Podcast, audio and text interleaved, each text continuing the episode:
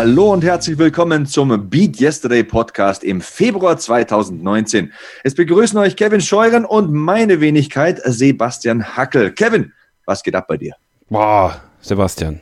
Jede Menge geht ab. Äh, nein, es ist gelogen. Äh, eigentlich ist alles sehr entspannt zurzeit und das finde ich eigentlich auch ganz gut. Es ist ein sehr entspannter Jahresbeginn, ein, ähm, ein ruhiger, ausgeglichener Jahresbeginn und das gefällt mir gut. Ähm, das ähm, lässt mich auch ja, energievoll in diese Ausgaben gehen, trotz allem. Und ähm, ja, das finde ich super. Also ich bin, ich bin sehr zufrieden zurzeit. Wie sieht's bei dir aus? Mir geht's genauso im Prinzip. Ich, hab, ich hatte heute Morgen was äh, ganz, ganz Interessantes gelesen. Und zwar folge ich einer MMA-Kämpferin auf Instagram, Kat Zingano heißt die. Und sie hat geschrieben, The way you do anything is the way you do everything. So, das ist ein bedeutungsschwangerer Satz, über den ich dann nachdachte, als ich ähm, auf dem Weg zurück nach Hause vom Kindergarten war. Da steckt so viel drin. Und ich habe das mal so ein bisschen für mich analysiert. Wenn eine Leistungssportlerin, äh, eine Profisportlerin das sagt, dann ähm, hat das ja eine Bedeutung. Die hat sich das ja nicht umsonst ausgedacht. Und äh, ich habe mal die Frage so umformuliert für mich, wie, wie kommt man zu Erfolgen? Meiner Meinung nach geht das so.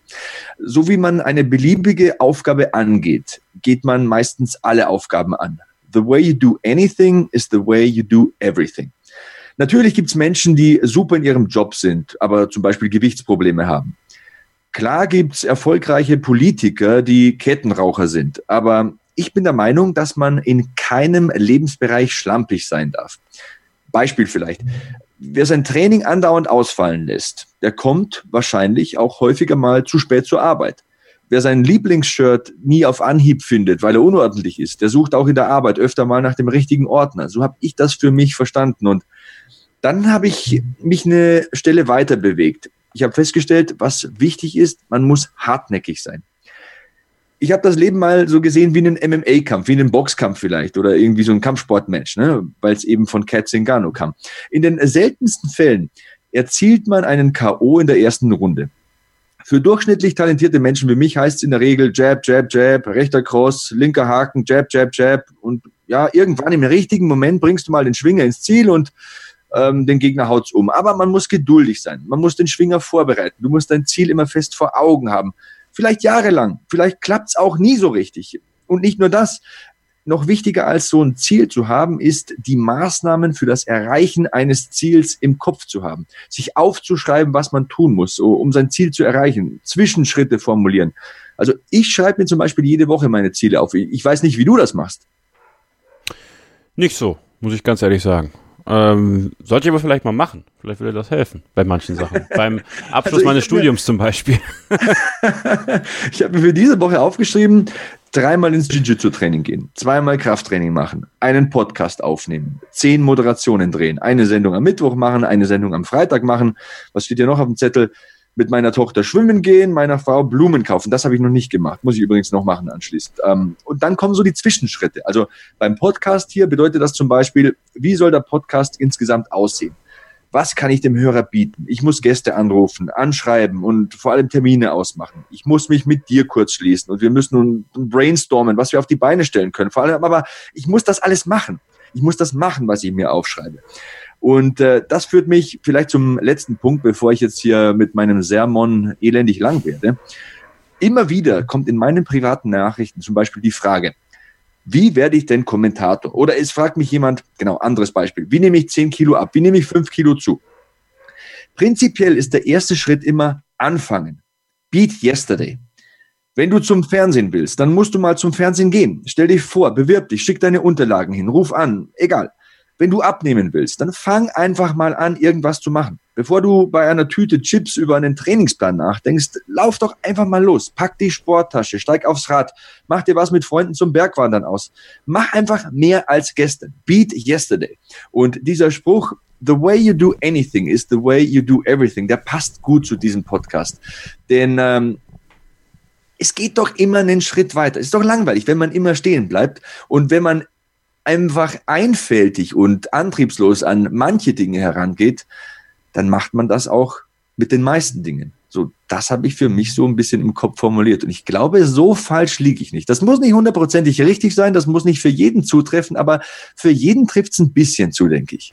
Ja, ich verstehe, wo du herkommst. Und äh, wie gesagt, ich sehe das tatsächlich bei, bei meinen Hausarbeiten zum Beispiel. Ja, also ich habe mein Studium eigentlich größtenteils abgeschlossen. Ich muss halt nur noch fünf Hausarbeiten und die Bachelorarbeit schreiben. Ähm, ja, ich bin noch im Bachelor, ich studiere seit 2011, habe aber ja zwischendurch sehr viele praktische Erfahrungen gesammelt beim Bonner Uniradio einst und äh, natürlich auch bei meinem Sportpodcast.de und ja, so haben wir uns ja auch kennengelernt eigentlich ursprünglich und äh, das ganze sorgt dann natürlich dafür, dass ich super aufgehe in meiner Arbeit für Podcasts und mir das super viel Spaß macht und ähm, ich alle meine Projekte, was das angeht, mit sehr viel Energie mache und mit sehr viel Hingabe auch und ich denke, das hört man auch und das verbessert sich immer mehr. Ich mache mir immer Gedanken, wie können wir noch hier und da was anpacken. Wir haben ja unser neues Jingle von unserer befreundeten Band Chemistry, die ich euch sehr empfehlen möchte. In der Infobox auf beatyesterday.org könnt ihr auch ein Video von den Jungs sehen, wie sie ihren ersten Auftritt hatten und ähm, super Jungs dann auch unsere Tonqualität zu verbessern, ein anderes Aufnahmeprogramm einzuführen, damit wir euch noch bessere Podcasts liefern können. Und äh, dann fällt aber sowas wie die Hausarbeit hinten über. Und vielleicht kennt ihr das, ja. Prokrastination ist ja das große, das große Thema da. Alle Sachen, die mir Spaß machen, äh, wo ich kreativ sein kann, wo man aber auch ja imminentes Feedback bekommt. Ja, also wenn wir eine Ausgabe online bringen, dann kommt von euch das Feedback mit dem Hashtag BeatYesterdayPod im Social Media Bereich, Hashtag BeatYesterday auf unseren Social Media Kanälen, at Sebastian Hackel bei Twitter, at ks-0811 bei Twitter. Dann sagt ihr uns, wie ihr das findet. Wenn wir was machen, dann sagst du mir, wie du das findest, Sebastian. Dann, dann kriegt man ein Feedback.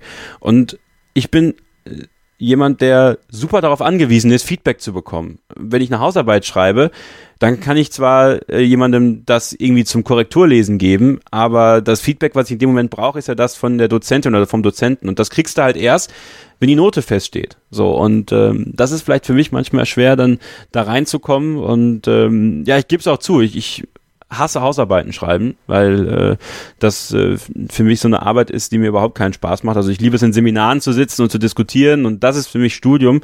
Ähm, soll alles keine Ausrede sein. Ich glaube, ich werde das mal so machen, tatsächlich wie, wie du. Nächste Woche mir jeden Tag oder jede Woche aufschreiben, so und so viel will ich schaffen in meinen, in meinen Hausarbeiten. So und so viele Seiten will ich schreiben, so und so viele Quellen will ich lesen, damit ich jetzt schnellstmöglich fertig werde und äh, ja, mein Motto Beat Studium ist und ich da ähm, ja mal zu Potte komme. Ähm, also wie gesagt, ich glaube, wir alle haben Bereiche, wo wir so ein bisschen das Ganze auch schleifen lassen. Ähm, aber äh, wie du das gesagt hast, das hat auch nochmal jetzt mich irgendwie motiviert. Und das ist auch übrigens was, ähm, wo ich letztes Mal darauf angesprochen worden bin, ob mich dieser Podcast motiviert hat, mehr Sport zu machen und das Ganze so noch ein bisschen fokussierter anzugehen. Da kann ich sagen, ja, also diese Arbeit mit dir, ähm, aber diese Arbeit auch an diesem Podcast und die Interviews, die wir haben. Und auch heute haben wir wieder ein tolles, da kommen wir gleich zu, äh, die motivieren mich und, und treiben mich an und ähm, sorgt jetzt nicht dafür, dass ich dann meine Motivation für die Hausarbeiten groß steigern konnte. Äh, ist mein Fehler. Ähm, aber es gibt viele andere Bereiche, wo es mir geholfen hat, auch wie gesagt, 10 Kilo abzunehmen letztes Jahr. Äh, das ist ein Riesenschritt für mich gewesen. Also ähm, und das merke ich an mir selbst auch und das treibt mich an und äh, ja, ähm, was du gesagt hast, hat, hat jetzt bei mir gesessen und, und sicherlich beim, bei einigen von euch da draußen auch. Und ähm, ja, lasst uns das gemeinsam angehen, ja. Lasst uns äh, doch äh, tatsächlich, so wie du das machst, Sebastian, dem Beispiel auch mal folgen. Ähm, und ja, nächste Woche einfach mal aufschreiben, was wollen wir schaffen. Und ich werde das machen. Und äh, ich hoffe, dass ich da nächsten Monat was äh, Positives zu berichten habe.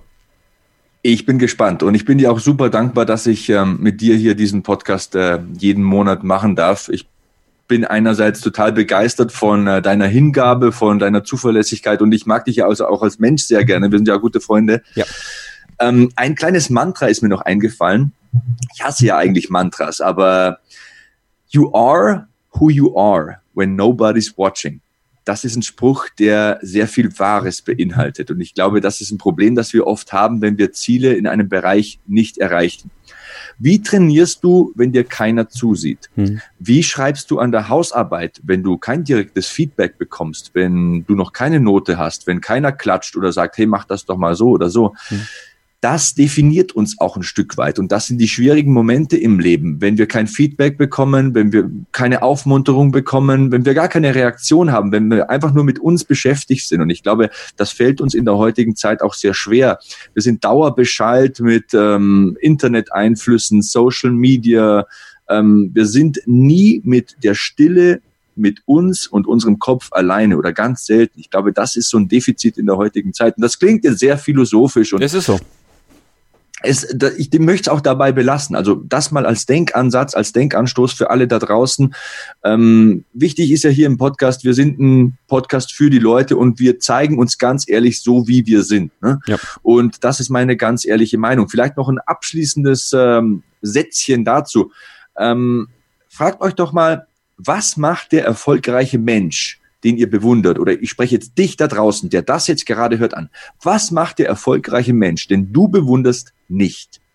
Glaubst du, er kommentiert YouTube-Videos? Glaubst du, er schläft immer aus? Glaubst du, er macht keine Extraschichten? Glaubst du, der ist nur so erfolgreich, weil er einfach nur talentiert ist?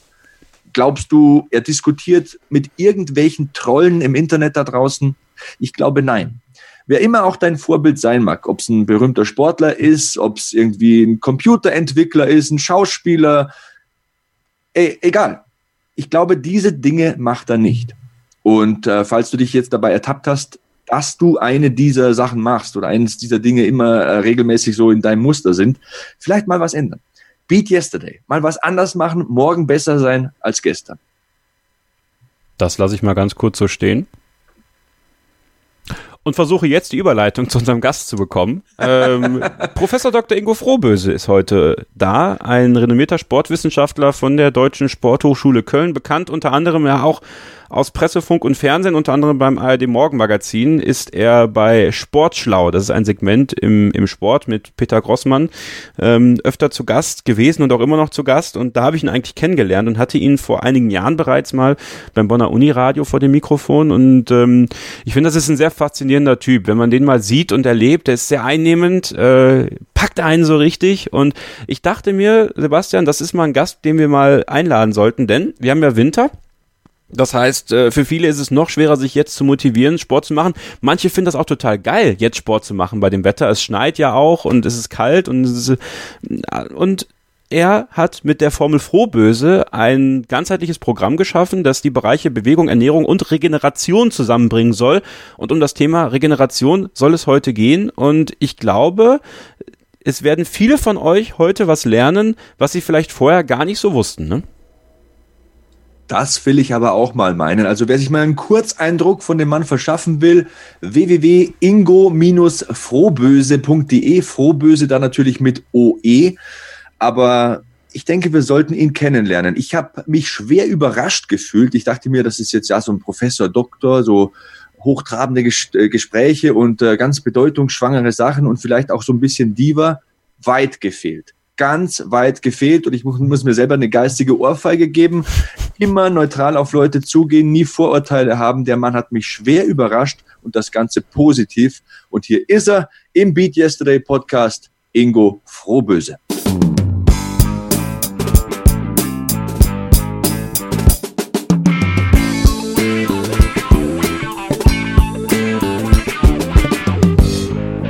Wir sind zurück im Beat Yesterday Podcast und wir freuen uns sehr, heute einen Gast zu haben, der uns ein bisschen, ja, in die Kunst der Regeneration einführen wird. Es ist Dr. oder Professor Dr. Ingo Frohböse von der Deutschen Sporthochschule in Köln. Äh, Herr Dr. Frohböse, guten Morgen. Hallo, guten Morgen. Wir ähm, müssen ein bisschen über die Formel Frohböse sprechen, ja. Ein ganzheitliches Projekt von Ihnen, was Sie ähm, ins Leben gerufen haben. Es geht darum, die Ressourcen unseres Körpers in einen Fokus zu rücken, ein Maximum an Lebensqualität zu erzielen. Und wir sprechen über, ähm, über Qualitäten aus den Bereichen Bewegung, Ernährung und eben das Thema heute Regeneration. Vielleicht bevor wir dann tatsächlich in dieses Thema einsteigen, erzählen Sie uns doch mal aus Ihrer Sicht ein bisschen was, wie es zur Formel Frohböse kam.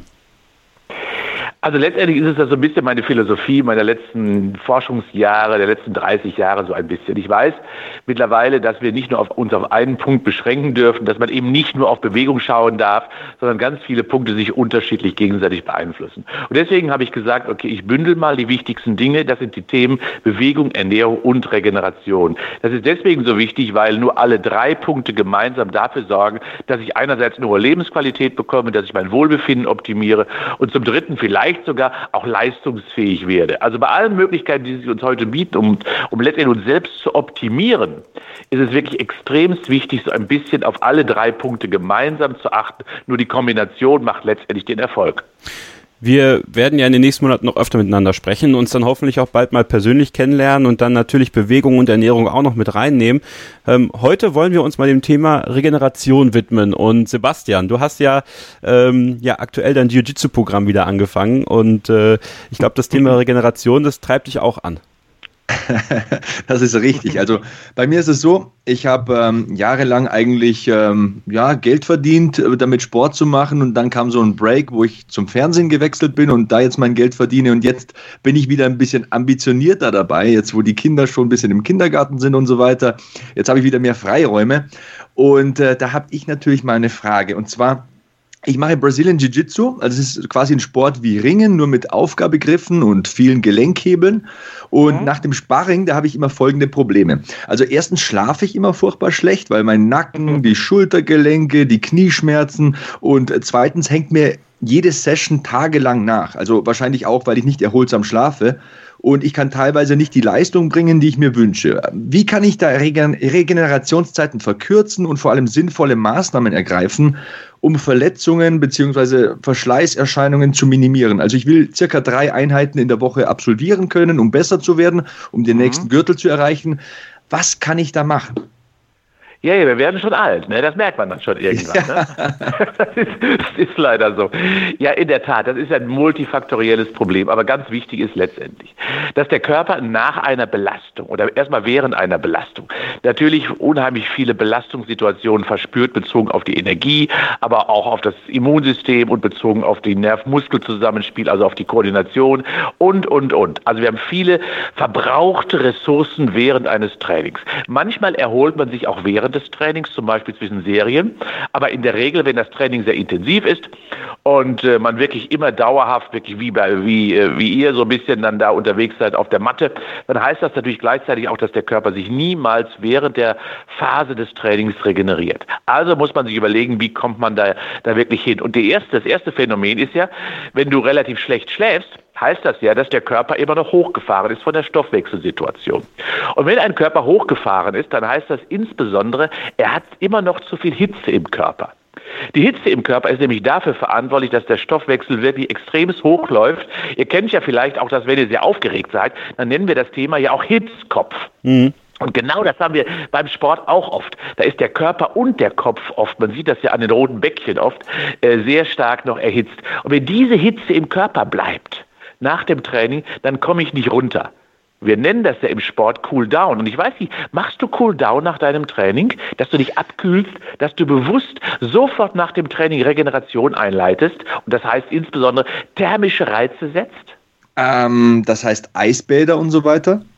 Muss man gar nicht machen. Das, das erste ist zum Beispiel, wenn man eine ganz einfache Ausdauereinheit zum Ende macht, vielleicht einen Spaziergang. Wir laufen ja uns zum Beispiel oft auch aus. Andere Sportarten gehen ja danach, wenn sie sich vielleicht umgezogen haben, nochmal kurz auf die Laufbahn, laufen eine halbe Stunde. Auch das ist Cool Down, weil dadurch Temperaturaustausch und Stoffwechselstoffaustausch geschaffen wird. Machst du das? Hm, ich glaube, ich muss gestehen, da bin ich eher nachlässig. Das würde ich nämlich sagen. Machen nämlich die meisten nicht ein Cooldown.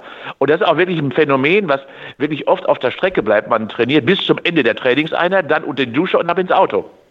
Oder in die das Bahn. ist oft zu wenig. Oder, oder in die Bahn, genau. Aber ganz, ganz wichtig ist, dass man das Training nachbereitet. Und das heißt, temperaturlos werden. Natürlich kann man, wie wir das oft sehen, kurzfristig schnell beschleunigen über die Eistonne oder über eine Sauna, indem man dann nochmal ins kalte Becken springt und warm und kalt macht. Aber grundsätzlich kann man das viel einfacher realisieren. Ruhig gehen, ruhig vielleicht langsam traben. Das hilft der Vorbereitung. Zweites, was du tun musst, du musst dem Körper natürlich dann abends nach dem Training Baustoffe geben geben. Und der wichtigste Baustoff ist das Protein. Und gerade nach intensiven Trainingseinheiten kannst du immer davon ausgehen, dass du über den Tag verteilt immer 1 bis 1,5 Gramm Proteine pro Kilogramm Körpergewicht benötigst. Und dann kann der Körper aufbauen. Und gerade wenn du viel Kraft äh, Belastung gehabt hast, brauchst du relativ viel Proteine, am besten vor dem Training ein bisschen und nach dem Training. Denn nur wenn der Körper Baustoffe hat, wird es ihm möglich sein, das Training auch zu kompensieren. Deswegen hast du auch oft so Probleme. Also dahingehend muss ich sagen, also was die Ernährung betrifft, da bin ich sehr, sehr akkurat und da lege ich auch großen Wert drauf. Okay, also was, was, was isst du denn abends dann? Ähm, ich esse Thunfisch oder Eier oder vor dem Bett gehen Quark, weil das ist ja das berühmte Caseinprotein, das dann langsamer verstoffwechselt wird. Ähm, und vor ja. dem Training ähm, mache ich meistens ähm, ja, ein paar Haferflocken und ein bisschen Eiweißpulver. Also okay ich bin auch ähm, immer so äh, bemüht, nach dem Training auch ein bisschen was Grünes noch zu essen, also ein bisschen Salat oder, also nicht zu viel, mhm. weil man es nicht mehr verdauen kann, aber äh, Brokkoli ab und, äh, ab und zu noch abends, also da gut. bin ich eigentlich äh, relativ gut aufgestellt. Ich bin auch niemand, der, der ich habe in meinem ganzen Leben noch nie eine Zigarette angezogen. Ich trinke meine drei, vier Liter Wasser am Tag, aber ja. tatsächlich dieser Hinweis mit dem Temperaturloswerden, das ist ein sehr, sehr guter Hinweis. Würde es mir reichen, wenn ich nach dem Training noch so zehn Minuten ein bisschen locker locker über die Matte trabe, so ein paar Kreise ziehe?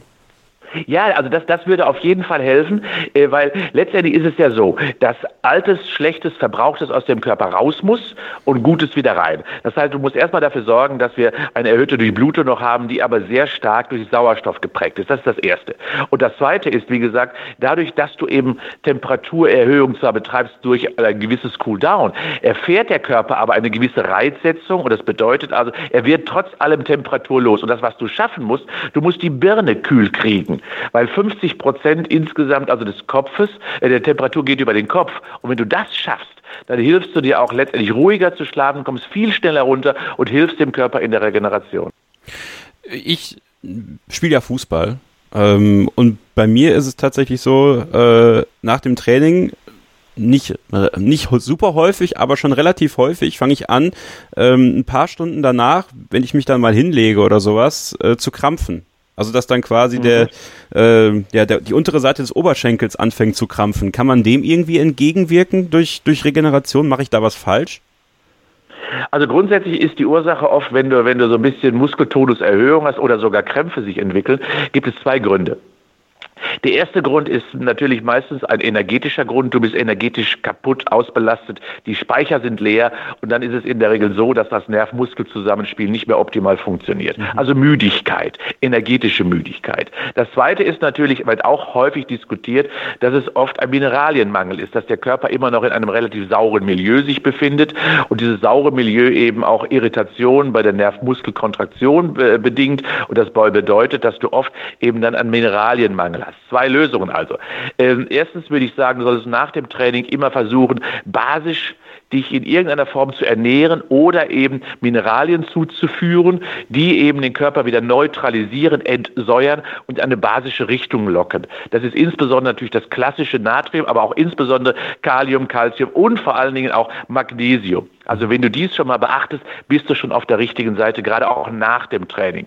Und das Zweite ist natürlich, du musst immer versuchen, doch äh, möglichst nach dem Training erstmal deine Energiespeicher und die Wasserspeicher aufzufüllen. Denn das, wenn das nicht gegeben ist, auch dann ist es völlig normal, dass du krampfst. Also ein bisschen okay. Nachbearbeitung der Trainingseinheit, Überflüssigkeit, über eine basische Orientierung in der Ernährung, das hilft da. So, ich bin ja 28, Sebastian 29. Haha, zum elften Mal. ähm, du hast, äh, äh, sie, sie, du, ja. Nee, nee, also wir können uns duzen. Okay, wunderbar, gut. Du hast gerade gesagt, dass ähm, wir älter werden.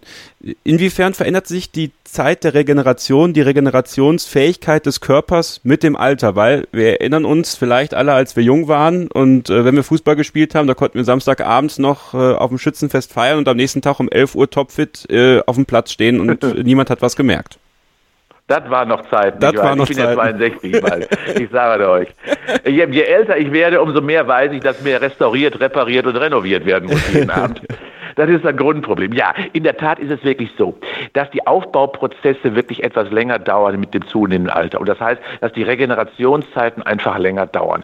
Wie, wie ihr richtig beschrieben habt, ist, man ist nicht mehr in der Lage, so von Belastung zu Belastung zu hoppen und zwischendurch mal eben ein kleines Nickerchen zu machen. Das reicht nicht aus. Und dementsprechend ist es wirklich wichtig, eben nicht nur auf die Zeit zu warten, die sich auf jeden Fall von Jahr zu Jahr immer etwas verlängert. Dem muss man ein bisschen Tribut zollen. Aber umso wichtiger ist es natürlich, dass je älter man wird, umso mehr muss man Maßnahmen ergreifen. Was früher von ganz alleine auf der Couch passierte, passiert eben mit zunehmendem Alter nicht mehr. Heißt also, umso wichtiger ist es zum Beispiel, dass du im Alter mehr Baustoffe dem Körper gibst, weil er eben mehr reparieren muss, also mehr Proteine, dass du ihm mehr Flüssigkeit gibst und dass du ihm einfach wirklich mehr Zeit und Raum gibst zu regenerieren und wirklich auch mal fünf Grad sein lässt. Wenn du zum Beispiel merkst, du bist noch nicht wieder richtig fit, dann wartest du einfach mit der nächsten Trainingseinheit, gibst deinem Körper also wirklich doch ein wenig mehr Regeneration. Das hilft ihm. Also viel hilft nicht immer viel, gerade mit zunehmendem Alter. Wie würdest du jemandem empfehlen, der auch, und wir haben ja auch viele, die, die wirklich voll berufstätig sind und dann noch Sport nebenher mhm. machen. Ich meine, Regeneration ist ja, ist ja nicht nur die körperliche, sondern auch die geistliche, äh, die geistige, wenn man dann quasi den ganzen Tag geistige Belastung hat, dann noch äh, sportliche Belastung hinterher fügt und dann ja auch vielleicht so ein bisschen droht zu überdrehen. Gibt es da auch Schritte, die du in der Formel Frohböse angehst, um auch das zu verbinden? Ja, weißt du, ich glaube, dass wir, und auch wenn das etwas provokant klingt, wir haben in unserer Gesellschaft normalerweise gar kein Belastungsproblem. Äh, hört sich sicherlich provokant an. Aber schau mal, wir im Spitzensport und im Sport drehen ja jeden Tag an der Höchstleistung. Das heißt, wir belasten unsere Sportler so oft wie es geht, immer an der Grenze zur Belastbarkeit. Aber das können wir nur schaffen, indem wir wirklich die Regeneration immer adäquat äh, daran anpassen. Und genau das haben wir ja in der Formel Frohböse auch gebündelt. Wenn du eine Belastung hast und oft kommst du aus dieser Belastungssituation des Alltags ja nicht raus. Du musst ja nur mal acht Stunden arbeiten, du musst ja nur mal zur Arbeit im Stau fahren und, und, und. Das heißt, du musst aber dann dir Maßnahmen überlegen und äh, darüber nachdenken, wie kann ich das denn abfangen, wie kann ich das kompensieren und wie kann ich dann Regeneration einleiten. Und dazu auch ein wichtiger Tipp, für mich ist dann nicht die richtige Strategie, nachgetane Arbeit, sich noch Stress zu machen über die körperliche Aktivität und noch versuchen, sich auf den Marathon vorzubereiten, der wieder ein neuer Stressor ist. Und wenn ich dann in der Zeit das nicht geschafft habe, dann werde ich ja fast kehre, weil ich auch meine Leistung nicht erbringe. Also das ist ein zusätzlicher Stressor, den ich unbedingt vermeiden sollte. Körperliche Aktivität sollte also dann dazu dienen, moderat quasi den Körper wieder zu regenerieren. Denn Regeneration ist immer dann gut, wenn sie aktiv betrieben wird. Darauf zu warten, dass auf der Couch ich mich erhole, das geht nur schlecht. Und dazu gehört eben das richtige Trinken, das richtige Essen und die ausgewogene, vernünftige Bewegung. Sie sollte den Körper nicht noch zusätzlich strapazieren, sondern ganz im Gegenteil vitalisieren. Und da sehe ich eben viele Jogger zum Beispiel im Wald am Abend völlig überziehend und dann schlafen sie nur ruhig, nicht nur wegen der Arbeit, sondern auch, weil sie sich völlig überfordert haben. Hier muss eine Balance gefunden werden und das würde ich den meisten Menschen raten. Schaut doch mal in, die, in der Formel nach, weil da ist die Grundlage der Findung der Balance gelegt. Wie finde ich letztendlich meine Ruhe und das heißt, wie kann ich regenerieren? Als Fernsehmoderator wie ich hat man ja so zwei, drei Follower auf Social Media. Und da habe ich mhm. mir gedacht, ich schmeiß mal den Namen Ingo Frohböse in die Runde und siehe da, meine Follower hatten einige Fragen. Zum Beispiel haben wir einen Faustballer, der in der Faustball-Bundesliga spielt. Philipp Müller heißt er. Und er hat mhm. folgende Frage gestellt. Szenario der Faustball-Bundesliga. Spiel 1, Samstag 16 Uhr, zwei Stunden Busfahrt am Samstagabend. Spiel 2, Sonntag 11 Uhr. Welche Maßnahmen hinsichtlich Regeneration, Ernährung und Leistungsfähigkeit sind unbedingt notwendig? Ich denke, was er damit meint ist, wie kann er in kürzester Zeit ja. möglichst viel regenerieren? Also man ist ja wunderbar. Faustballer ist ja wirklich eine typisch deutsche Sportart. Mein Vater hat das früher auch immer gespielt. Und ich muss wirklich sagen, sehr dynamisch, sehr, sehr herausfordernd. Leider viel zu wenig noch in den Medien präsent. Tolle Sportart. Aber das, was ich hier wirklich empfehlen würde, ist ähm, auch nach dem Faustball, wie ich gerade vorhin schon mal auch erzählt habe, immer ein Cooldown zu betreiben. Also ein aktives Erholen, eine halbe Stunde austraben wäre, glaube ich, hier angebracht. 20 bis 30 Minuten. Zweitens, Alkohol verzichten.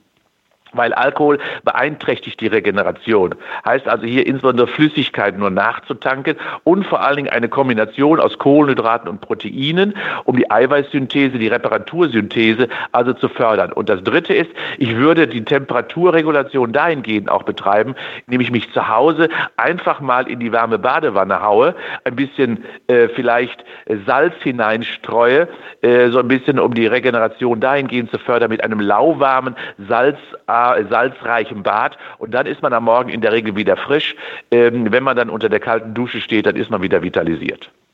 Sehr interessant. Dann habe ich noch eine Frage zum Thema Dehnen. Und zwar, die kommt von einem MMA-Kämpfer, Andreas Kraniotakis. Ah, ja. Ähm, er sagt, frag ihn doch mal bitte, er meinte den Dr. Frohböse natürlich, wie er zum Thema Dehnen steht.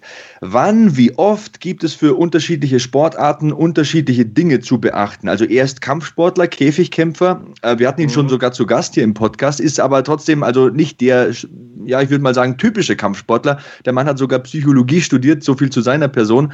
Und er will eben wissen, was es da für ihn so zu beachten gibt und äh, was er machen kann in puncto Dehnen. Also auch wenn das vielleicht provokant klingt, ich finde denen die überschätzteste körperliche Aktivität. Ähm, wisst ihr warum? Weil denen macht nur dann Sinn, wenn ich letztendlich bezogen auf die Muskellänge und deren Veränderung wirklich ein Defizit habe. Und ich weiß, kann mir vorstellen, dass ein derartiger MMA-Kämpfer doch in der Regel sehr gut athletisch ausgebildet ist und meistens eben diese Dehnung nicht braucht, um eine verkürzte Muskulatur zu, wieder in den Normalzustand hineinzubringen. Das sind meistens Dehnübungen in der Therapie, die Menschen benötigen, wenn sie eben durch Inaktivität oder durch falsches Training sich in eine verkürzte Situation hineinbewegt haben.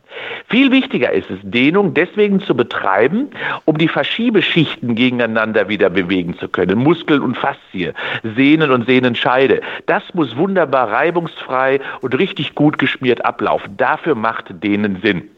Und das mache ich in der Regel zur Vorbereitung, zum Beispiel meines Wettkampfes, um mich aufzuwärmen, um alle Verschiebeschichten möglichst flexibel zu halten, dass ich auch großräumige, endgradige Bewegungen ausführen kann.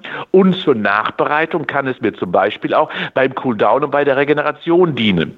Ansonsten ist denen wirklich nur dafür da, Bewegungsamplituden zu vergrößern bei jenen Sportarten, die eben extreme Bewegungspositionen brauchen. Der Sperrwerfer beim Abwerfen des Speeres beispielsweise. Je größer der Bewegungsradius ist, umso weiter kann er werfen. Der je Turner, der Spagat ausführen kann, muss natürlich extreme Bewegungsmöglichkeiten haben.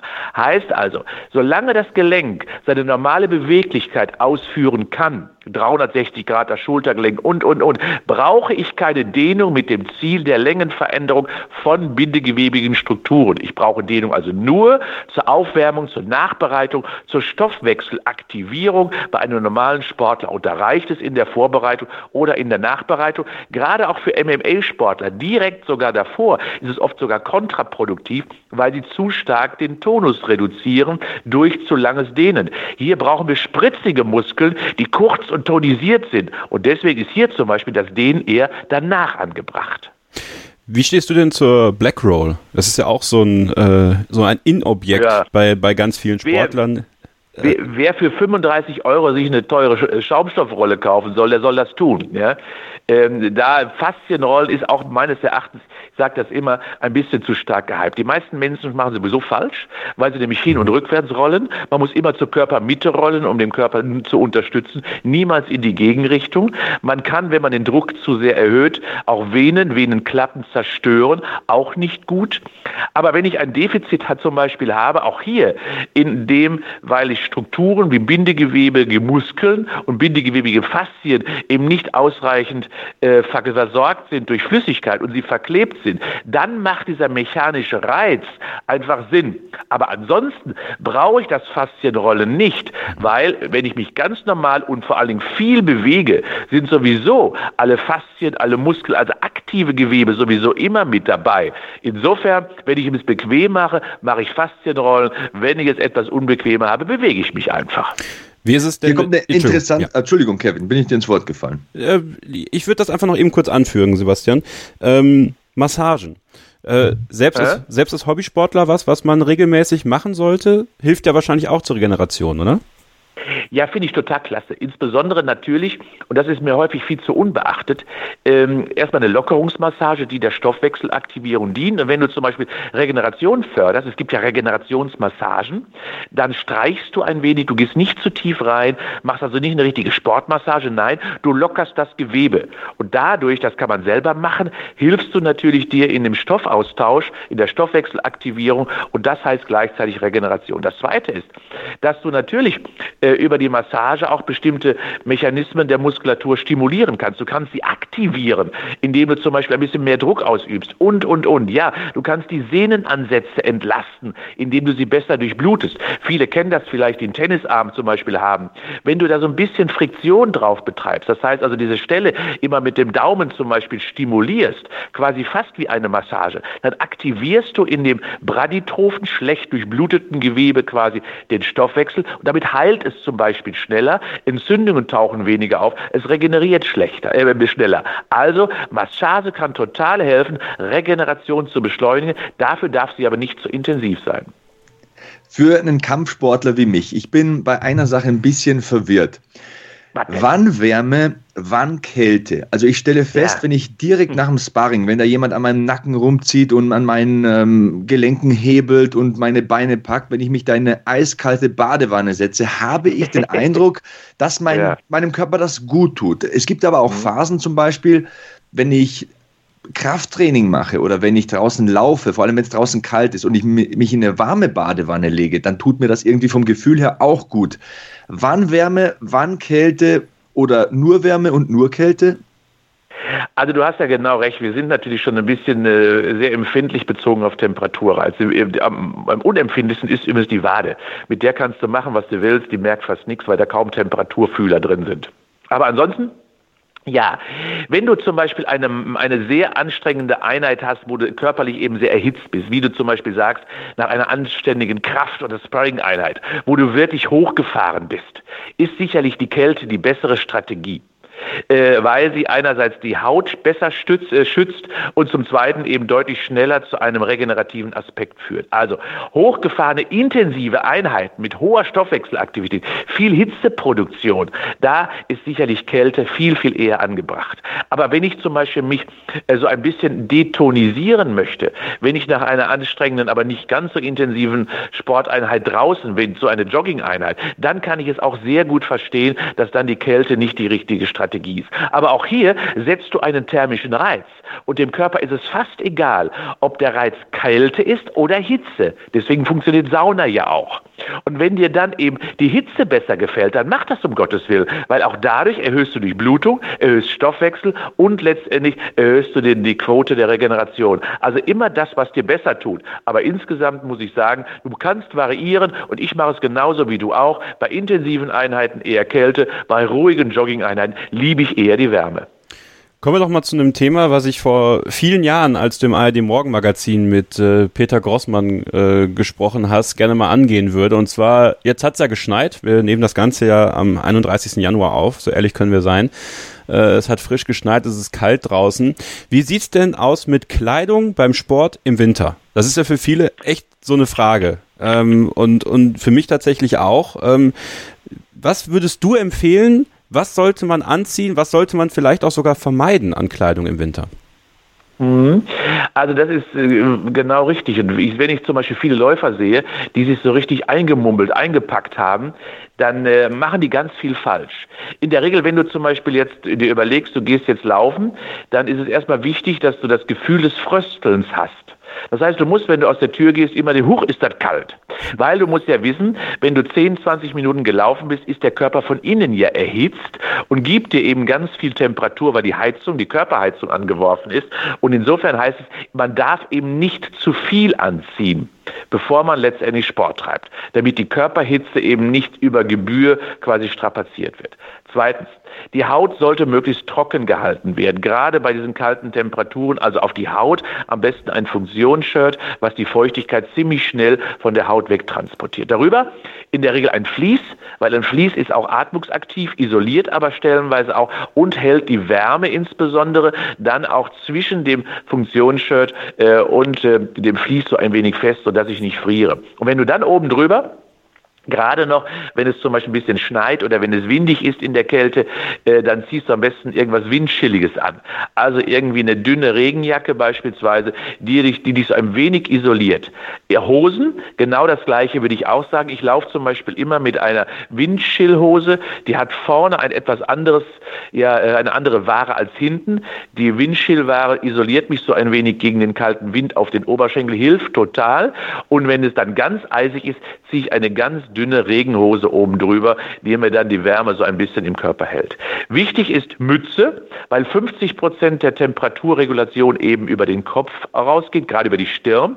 Und das heißt, so ab plus 6 Grad empfehle ich immer allen und weniger natürlich, empfehle ich immer allen, eine Mütze zu tragen. Am besten auch hier keine Wollmütze mit, mit, mit so einem Pudelbommel, sondern am besten wirklich eine klassische Sportmütze, die auch funktionsorientiert die äh, Feuchtigkeit ganz schnell vom Kopf wegtransportiert.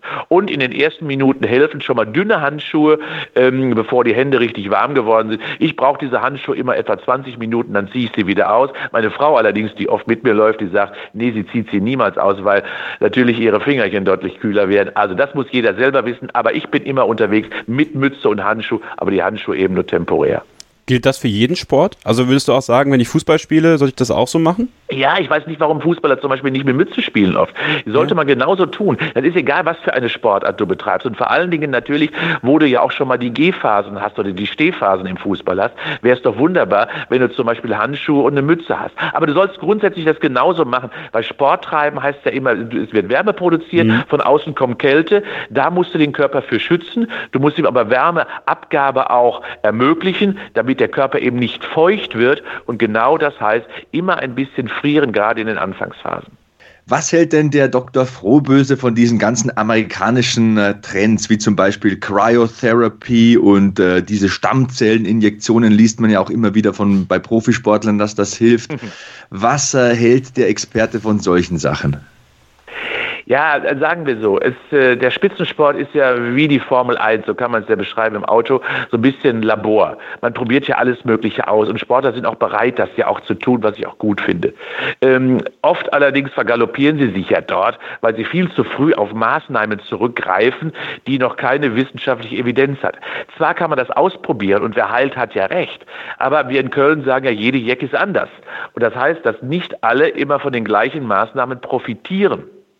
Und so wie ihr sagt, heißt das ja, dass bestimmte eben gerade auch von Cryotap-Therapie wunderbar profitieren. Ich habe es zum Beispiel auch immer gemacht nach meinem Lauf. Ich bin ja früher auch gesprintet, habe ich immer meine Sehnen zum Beispiel, die Achillessehne, immer auch mit Eis, gerade nach dem Training behandelt, unmittelbar, um auch entzündliche Reaktionen eben nicht aufkommen zu lassen.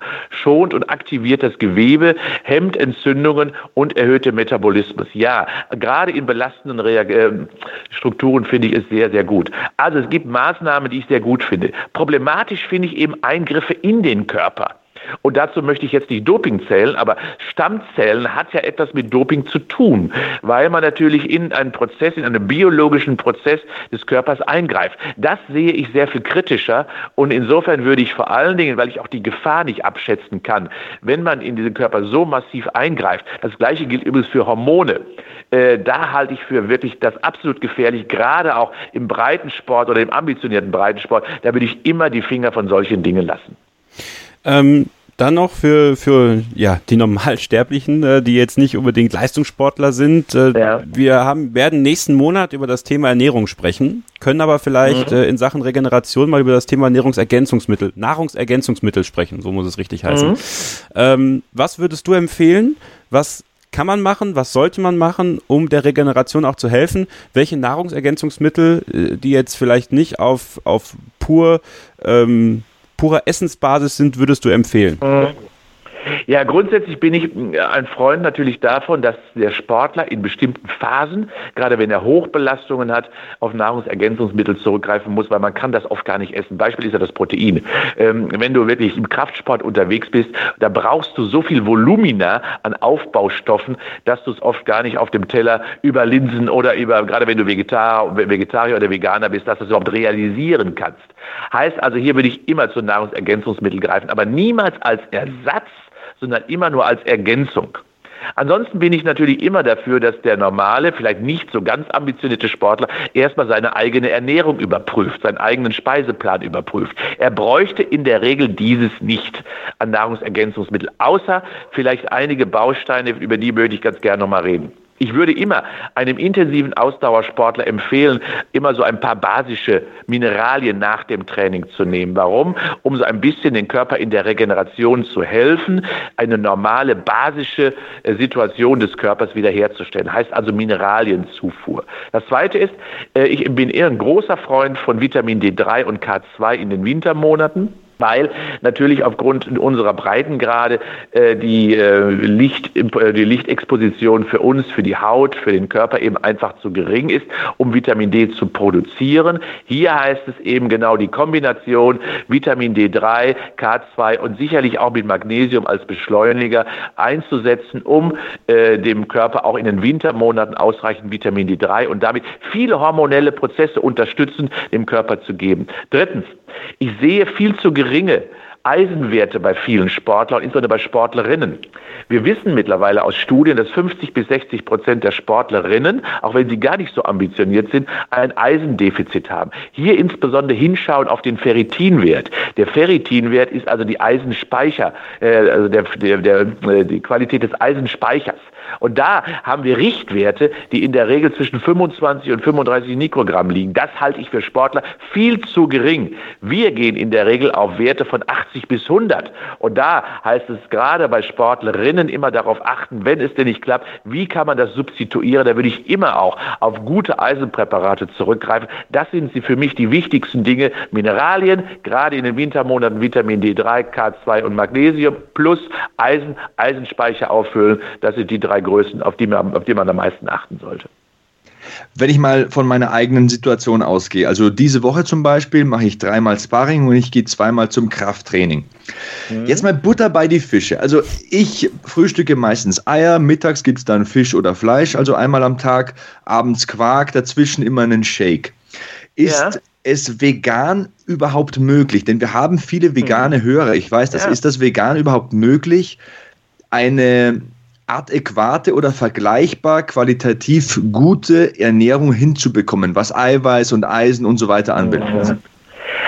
Sagen wir so, äh, es gibt ja mittlerweile sehr schöne Beispiele von größten Spitzensportlern, selbst Gewichtheber schaffen es mittlerweile, äh, dass man vegan sich ernährt und eine Höchstleistung erbringen kann. Ja, aber, jetzt kommt das Aber, es ist extremst aufwendig. Äh, und vor allen Dingen muss man wirklich auf viele, viele Kleinigkeiten achten. Nehmen wir mal das Beispiel Linsen oder andere Hülsenfrüchte, denen man ja nachsagt, und das stimmt auch, dass sie wunderbare Eiweißlieferanten sind. Stimmt, aber die Relation ist eine andere, zum Beispiel zu Quark oder zu Eiern. Denn Linsen haben nur im Schnitt 25 bis 28 Prozent Eiweiß.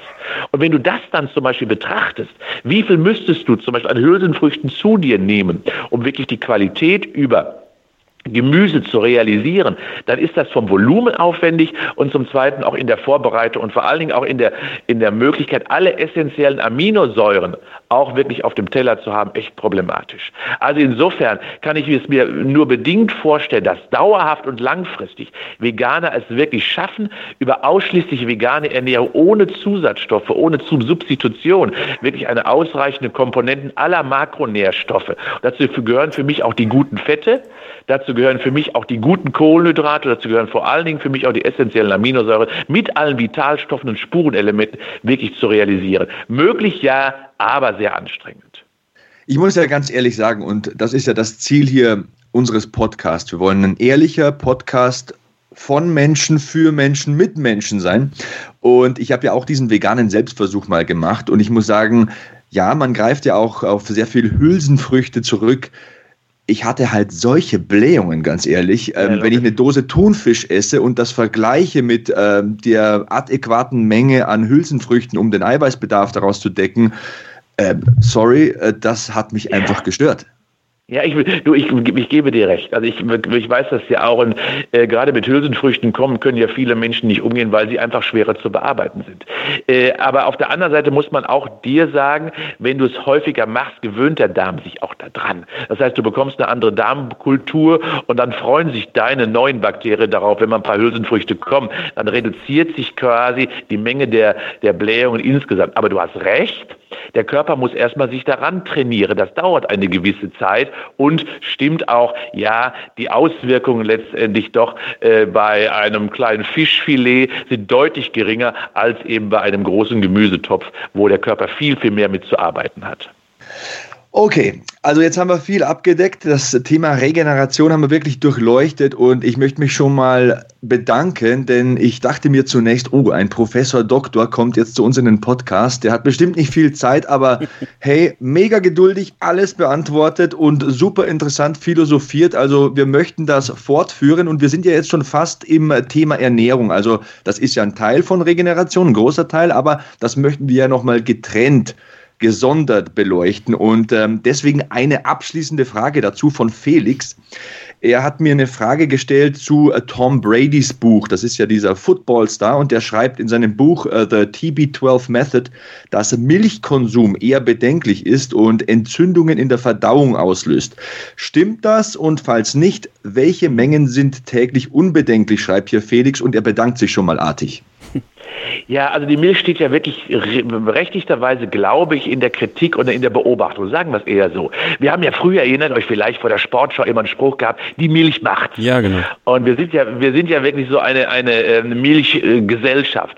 Alles wird irgendwie doch mit Milch oder auf Milchbasis ähm, quasi äh, geschaffen. Aber ich bin auch sehr kritisch und vor allen Dingen, wenn ihr zum Beispiel wisst, dass erst vor vier Wochen äh, die kanadische äh, Gesellschaft für Ernährung sogar die Milch von deren Ernährungspyramide genommen hat, dann wissen wir, okay, hier passiert etwas im Untergrund. In der Tat ist es so dass man den äh, Milchmolekülen nachsagt, dass sie mit zunehmendem Alter, völlig unabhängig von der, äh, von der äh, Problematik Laktose, dass sie mit zunehmendem Alter eben nicht mehr so gut bearbeitet werden kann. Und wir in Deutschland sind eine der wenigen Gesellschaften, wo wirklich die Milch über alle Lebensphasen immer noch zugeführt wird. Es ist eine gute Quelle von Mineralien und ist eine gute Quelle auch von Protein. Aber Grundsätzlich ja. Es ist, glaube ich, berechtigt, dass wir uns damit auseinandersetzen. Also ich würde noch nicht so weit gehen aktuell, weil der wissenschaftliche Standard gibt es noch nicht her, dass ich sagen würde, Milch ist für alle nicht das Richtige. Aber ich würde wirklich sehr sensibel damit umgehen. Ich mache das schon mindestens seit 15 Jahren nicht mehr. Ich greife auf milchähnliche andere Produkte zurück, auf Milchdrinks wie Hafer, wie Mandel oder ähnliche Dinge, weil die sind für mich viel bekömmlicher. Ich habe gemerkt, dass ich die Milch, die klassische Vollmilch, bei weitem nicht mehr so gut bearbeite. Und vor allen Dingen, was ich am meisten kritisiere, was ich dort in den Regalen finde, ist doch gar keine richtige Milch mehr. Die ist doch völlig de degeneriert mit dem, was die Industrie damit macht. Die ist haltbar viele, viele, viele Wochen, Monate. Die hat doch gar nicht mehr die Vitamine, Spurenelemente und Mineralien, die sie ursprünglich hatte. Insofern trinke ich da ein völlig degeneriertes Produkt. Und das macht mir genauso Sorge. Also, wenn man es denn wirklich auf Vollmilch, auf echte Vollmilch beschränken würde, dann würde ich sagen, Vorsicht, Finger davon. Und wenn ihr wirklich Alternativen sucht, es gibt wunderbare Dinge mittlerweile. Es muss ja nicht die genetisch verseuchte Soja sein. Finde ich mega interessant, diese Ausführungen. Und ich äh, freue mich auch schon, wenn wir über ketogene Diät und Atkins und alles, was es da so gibt, sprechen können. Aber das ist ein anderes Thema für einen anderen Tag. Ich sage nochmal ganz, ganz deutlich, vielen lieben Dank. Das war mega interessant, hat mir sowas von gefallen und ich hoffe, ich hoffe wirklich, dass wir das ganz bald wiederholen können. Ja. Also meine Bereitschaft ist es. Hier in Köln schneit es übrigens gerade. Und äh, insofern freue ich mich, wenn ich heute Abend so ein bisschen durch den Schnee laufen kann hm. und dann am warmen Kamin abends da sitzen kann mit einer wunderbaren Decke und meiner Frau an meiner Seite. Was gibt es besser, ein bisschen sportlich aktiv zu sein? Und das kann man bei so einem Wetter auch wunderbar machen. Ich freue mich auf unser nächstes Gespräch. Wir freuen uns auch drauf. Formel-frohböse.de, Frohböse mit OE in diesem Fall, ist eure Adresse, wenn ihr euch über das Programm von Professor Dr. Ingo Frohböse und seinem Team informieren wollt. Dort gibt es ähm, Tipps, Ratschläge, da gibt es einen Blog, da gibt es Videos, äh, Grafiken, mit denen ihr euch das Ganze zu Gemüte führen könnt. Wir werden im nächsten Monat dann das Thema Ernährung angehen, denn bei allen Möglichkeiten, die sich uns heute bieten, uns zu optimieren, ist die wichtigste Challenge, dass wir uns wohlfühlen, dass wir äh, uns das schaffen, den Dreiklang aus Bewegung, Ernährung und Regeneration zu schaffen. Die Regeneration haben wir heute abgehandelt. Nächsten Monat dann geht es um die Ernährung. Wir freuen uns drauf. Wir freuen uns auf Professor Dr. Ingo Frohböse. Jetzt machen wir eine kurze Pause und dann geht's gleich weiter hier im Beat Yesterday Podcast. Bleibt dran.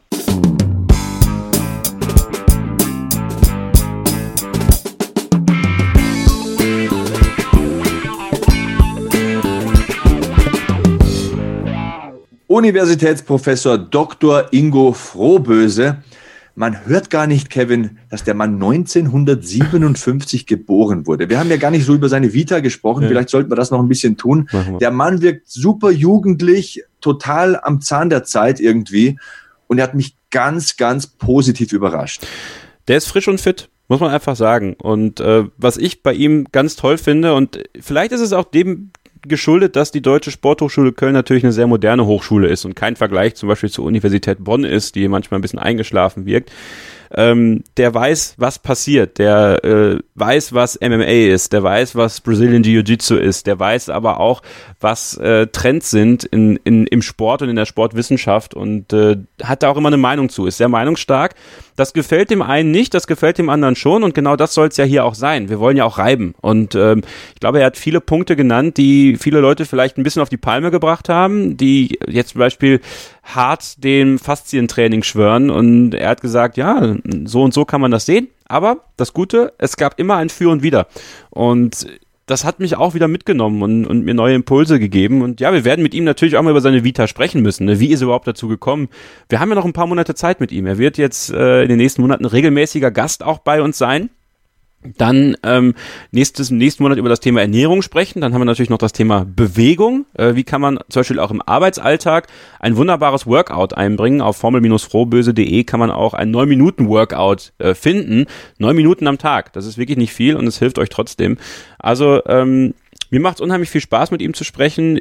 Ich äh, freue mich jetzt schon auf nächsten Monat und äh, ich finde das immer ganz schön, Sebastian, wenn man dich mit solchen Gästen auch noch überraschen kann. Ich erinnere mich nämlich auch noch, als du Alexander Kumpner, als wir Alexander Kumpner in der Sendung hatten, den TV-Koch, da warst du auch eher ein bisschen skeptisch. Ich bringe ja hier die Gäste ran, die du erstmal gar nicht so richtig einschätzen kannst, ne? wo du nicht so richtig weißt, so wie wird. Aber das finde ich das Schöne, Sebastian, weil ähm, wir haben ja unsere Komfortzone so ein bisschen. Und das, ähm, das finde ich auch gut, dass wir die gegenseitig so ein bisschen ausreizen und äh, auch mal schauen, so wie reagiert der andere vielleicht auf den und den Gast. Denn natürlich ist es äh, spannend, wenn man jetzt jeden Gast auch persönlich kennt und äh, dann ist die Gesprächsatmosphäre eine andere. Aber ich fand zum Beispiel jetzt, wir kannten uns alle so nicht. Wir haben uns dann schnell fürs Du entschieden, was natürlich super sympathisch ist. Und man hat aber auch sofort gemerkt, hier greift ein Zahn ins andere irgendwann. Und das war es auch bei Alexander Kumpner. Und ähm, auch als André Mangold da war zum Beispiel, den kannst du ja vorher auch nicht so sehr. Ähm, das war auch ein super Gespräch. Klar, wir hatten auch äh, interessante Gäste wie Manuel Cha, ja, in den letzten Monaten. Ähm, mit Echo Fresh zum Beispiel war es auch super gut. Den kennen wir natürlich beide irgendwie. Ähm, aber das soll es auch sein hier. Ähm, und das ist auch wieder was, glaube ich, was ganz wichtig für uns alle ist, auch mal aus den Komfortzonen auszubrechen, oder? Ganz, ganz wichtig. Und ich ertappe mich auch immer selbst dabei. Zum Beispiel den Kumpner habe ich auf Instagram gesehen und dann dachte ich mir so, ja, das ist wieder so ein Haarwachs-Typ, ne? Der morgens zwei Stunden vom Spiegel steht und jedes Selfie nochmal fünfmal bearbeitet mit dem Filter. Überhaupt gar nicht. Überhaupt gar nicht. Und da muss ich wirklich sagen, da habe ich ähm, einfach einen krassen Fehler gemacht. Den habe ich krass falsch eingeschätzt. Das ist ein super interessanter Typ, sportlich aktiv, konnte viel zum Essen und zur Ernährung erzählen total cool, genau wie auch ähm, Frohböse heute. Also ja.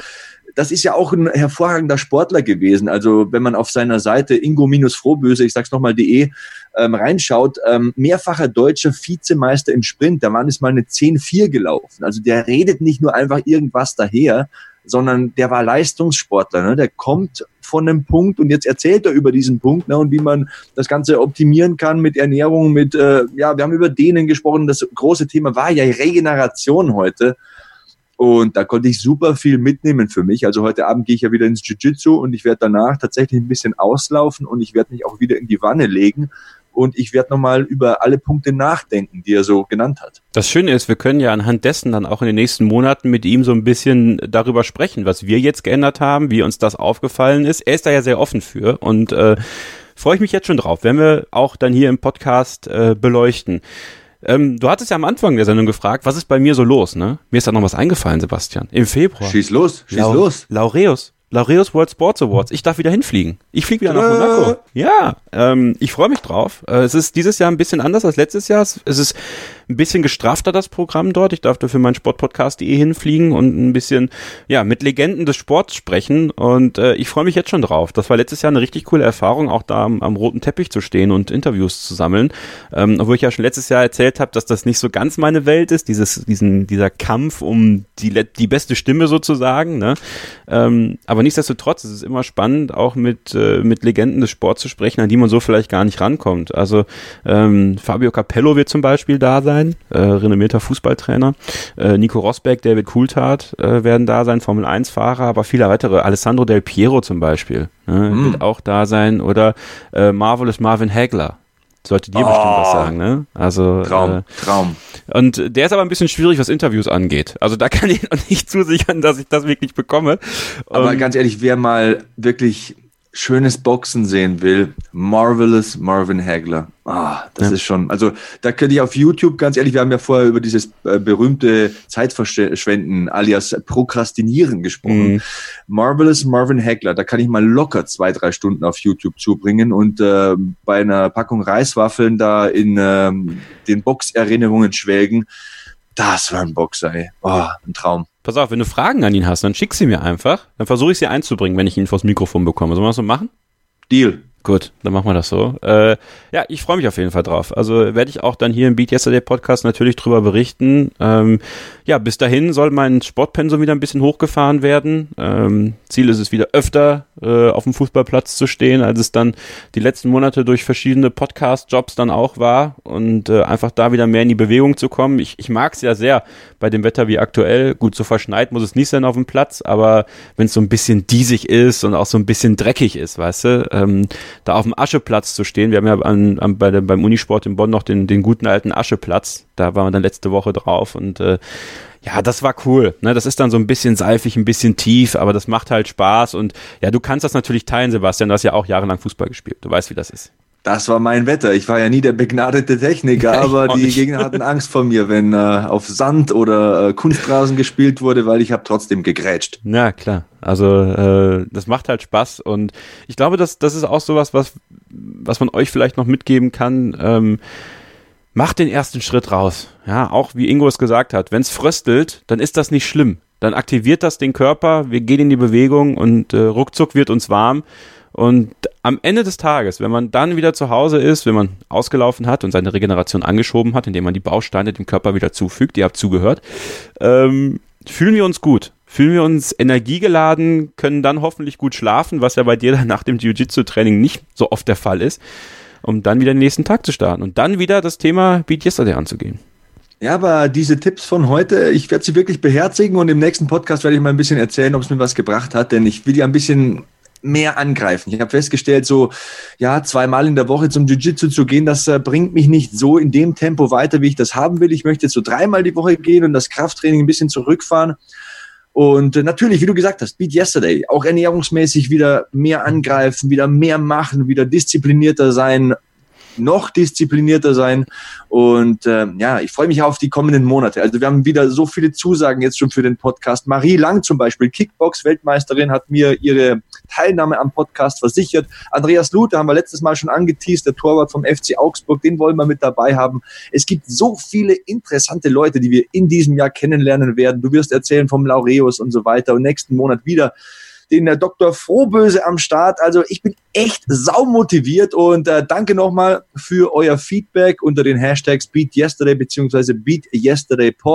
Ich bin at Sebastian Hackel auf Twitter oder Instagram und da möchte ich auch in den kommenden Tagen und Wochen wieder öfter mal live gehen und ein paar motivierende Botschaften raushauen beziehungsweise vielleicht auch ein paar Trainingsvideos posten oder so. Ich weiß, der eine oder die andere ähm, ja, äh, fühlen sich da manchmal ein bisschen motiviert davon, wurde mir schon geschrieben. Und wenn ich Leute motivieren kann, dann tue ich das natürlich gerne. Wir müssen natürlich euch noch äh, eine frohe Kunde mitteilen. Den Beat Yesterday Podcast gibt es jetzt auf Spotify. Wenn ihr also äh, Spotify äh, gerne nutzt und auch eure Podcasts bei Spotify hört, machen ja jetzt viele, dann könnt ihr auch den Beat Yesterday Podcast empfangen und ihr wisst ja, verschiedene Uhren von Garmin haben die Spotify App installiert und dort könnt ihr dann natürlich ganz einfach einfach den, den Podcast auf eurer Uhr anmachen, über die Bluetooth Kopfhörer beim Joggen zum Beispiel dann den Podcast hören. Einfacher geht's eigentlich nicht und deswegen freuen wir uns sehr, dass es geklappt hat, dass wir jetzt den Beat Yesterday Podcast auch bei Spotify im Angebot haben natürlich sonst auch bei allen anderen Podcatchern gratis zu hören. Gratis, äh, aber nie umsonst, sage ich immer. Äh, könnt ihr euch den Beat Yesterday Podcast abonnieren, könnt da in die Ausgaben aus den letzten beiden Jahren, kann man ja fast sagen, ähm, einfach mal wieder reinhören, vielleicht nochmal in die Geschichte sozusagen zurückgehen und äh, ja, einige tolle Sachen erfahren von Gästen, die wir hatten, von uns auch natürlich. Und wenn ihr möchtet und wollt, dann schreibt gerne eine Rezension bei iTunes zum Beat Yesterday Podcast. Was gefällt euch gut? Was gefällt euch nicht so gut? Habt ihr ähm, Gastwünsche? Alles da reinschreiben. Am liebsten natürlich mit fünf Sternen. Da würden wir uns sehr drüber freuen. Das wird die Bekanntheit dieses Podcasts natürlich nochmal vorantreiben. Ähm, aber sagt's den Leuten, dass es ein, ein Podcast von uns gibt, dass es den Beat Yesterday Podcast gibt und äh, die frohe Kunde möchte in die Welt hinaus posaunt werden. Wir möchten euch alle mitnehmen auf unsere Reise ja auch, äh, wie wir ein bisschen motivierter werden, ein bisschen fitter werden und hoffen, das ein oder andere an euch auch so weitergeben zu können. Und ich weiß, es gibt viele von euch da draußen, die finden uns wirklich gut, was wir machen, finden es nicht so aufgesetzt und äh, finden das genau richtig so, wie es ist. Wir würden uns freuen, wenn ihr das auch den Leuten weitersagt und äh, ja, wenn ihr uns Feedback gebt, denn auch wir freuen uns natürlich darauf, von euch zu hören. Und Sebastian, äh, Social Media ist da natürlich ein gutes Stichwort. Auf jeden Fall. Und zu guter Letzt noch der Hinweis, ähm, BeatYesterday.org, unser ja. Lifestyle-Magazin, unsere Homebase. Die Leute, die uns unterstützen hier beim Podcast, unterstützt vielleicht auch die. Da sind immer mega interessante Artikel mit dabei. Ein Baby-Lauftagebuch habe ich zum Beispiel gesehen. Ähm, Tipps zum Langlaufen. Ähm, hier unser letzter Podcast zum Beispiel mit äh, Christoph Icke Domisch ist auch da verfügbar, wie du gesagt hast. Alle alten Podcasts, in Anführungszeichen natürlich alten, also, also alle vorangegangenen Podcasts sind da nochmal streambar auf BeatYesterday.org. Ein tolles Lifestyle-Magazin. Ich habe einen Artikel gelesen, Wandern mit Hund, so stürmst du mit deinem Hund die Gipfel. Wir haben ja viele Tierliebhaber dabei. Ähm, egal, was ihr wollt. Es ist immer ein bisschen was dabei. Es ist ein ganz tolles Magazin und ebenso interessant wollen wir hier im Podcast sein. Wir wollen verschiedene Gäste aus verschiedenen Bereichen immer wieder in den Podcast holen und unser Motto nicht vergessen. Beat yesterday, morgen besser als gestern sein. Lieber Sebastian, vielen Dank für diese wunderbare Ausgabe heute. Ich danke dir, Kevin, und äh, ich bin sehr froh, dass es dich in meinem Leben gibt. Ah, das gebe ich so zurück. Das gebe ich so zurück. Bevor ich jetzt die ganze Ausgabe beende, nochmal der Hinweis. Chemistry ist die Band des Jingles hier bei uns im Beat Yesterday Podcast. Folgt der Band auch gerne bei Twitter, Instagram und äh, ja, hoffentlich haben wir sie auch schon bald hier in der Sendung und können euch dann auch ja die erste echte Single präsentieren. Aber bis dahin hört ihr gleich nochmal den Jingle von unseren Freunden von Chemistry. Sebastian, ich danke dir. Mein Name ist Kevin Scheuren und eins habe ich noch zum Abschluss. Ach ja, stay hungry, stay positive and beat yesterday.